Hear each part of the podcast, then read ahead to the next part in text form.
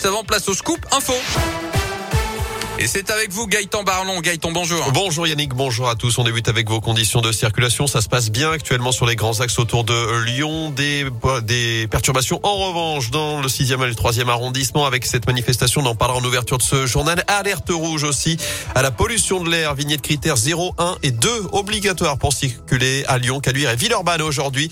Réduction de vitesse aussi sur les voies rapides. Le Citral remet de son côté en place son ticket ticket dans les transports à 3 euros la journée. À la une donc, à Lyon et partout en France, les salariés sont dans la rue aujourd'hui. Mobilisation interprofessionnelle ce jeudi avec des perturbations aujourd'hui dans les écoles, les crèches, les transports, les services publics. Mobilisation pour dénoncer la hausse notamment du coût de la vie et réclamer de meilleurs salaires. Vous êtes dans le cortège à Lyon, Valentin Chenard, place des Brotteaux. Oui Gaëtan, l'éducation, la santé, les cheminots ou encore les salariés de l'énergie sont actuellement gardés bretons en attendant le départ du cortège. Salariés du public ou du privé, ils souhaitent aujourd'hui une hausse des salaires face à l'augmentation des prix des matières premières ou encore de l'énergie.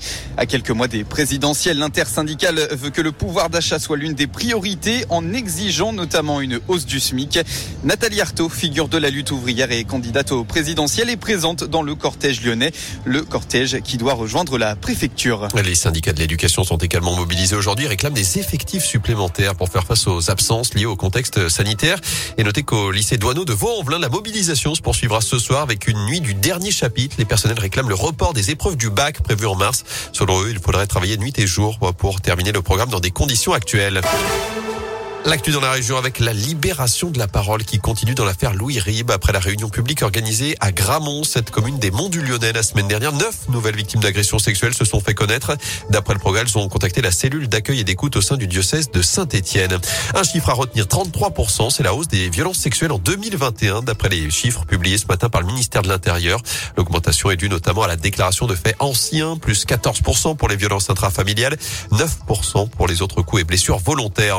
En bref, les les obsèques ce matin de Gaspard Huliel à Paris. L'acteur mort la semaine dernière à 37 ans après une collision sur les pistes de ski à la Rosière en Savoie. Une enquête est toujours en cours.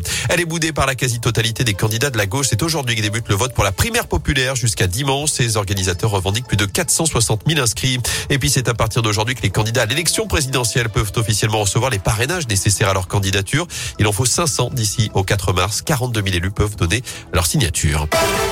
En foot, l'OL met le paquet pour garder Paqueta. Le club aurait bien refusé une offre de 55 millions d'euros de la part d'un club anglais pour recruter euh, le joueur brésilien de l'OL. On ne sait pas de quelle équipe il s'agit, mais ce serait une formation de haut tableau dans le championnat britannique selon le progrès. L'autre pépite brésilienne Bruno Guimaraes est-elle convoitée par notre club anglais Newcastle. Puis en basket, on joue en Euroleague ce soir. Déplacement périlleux de Lasvel sur le parquet de Barcelone, deuxième de la compétition. Merci beaucoup.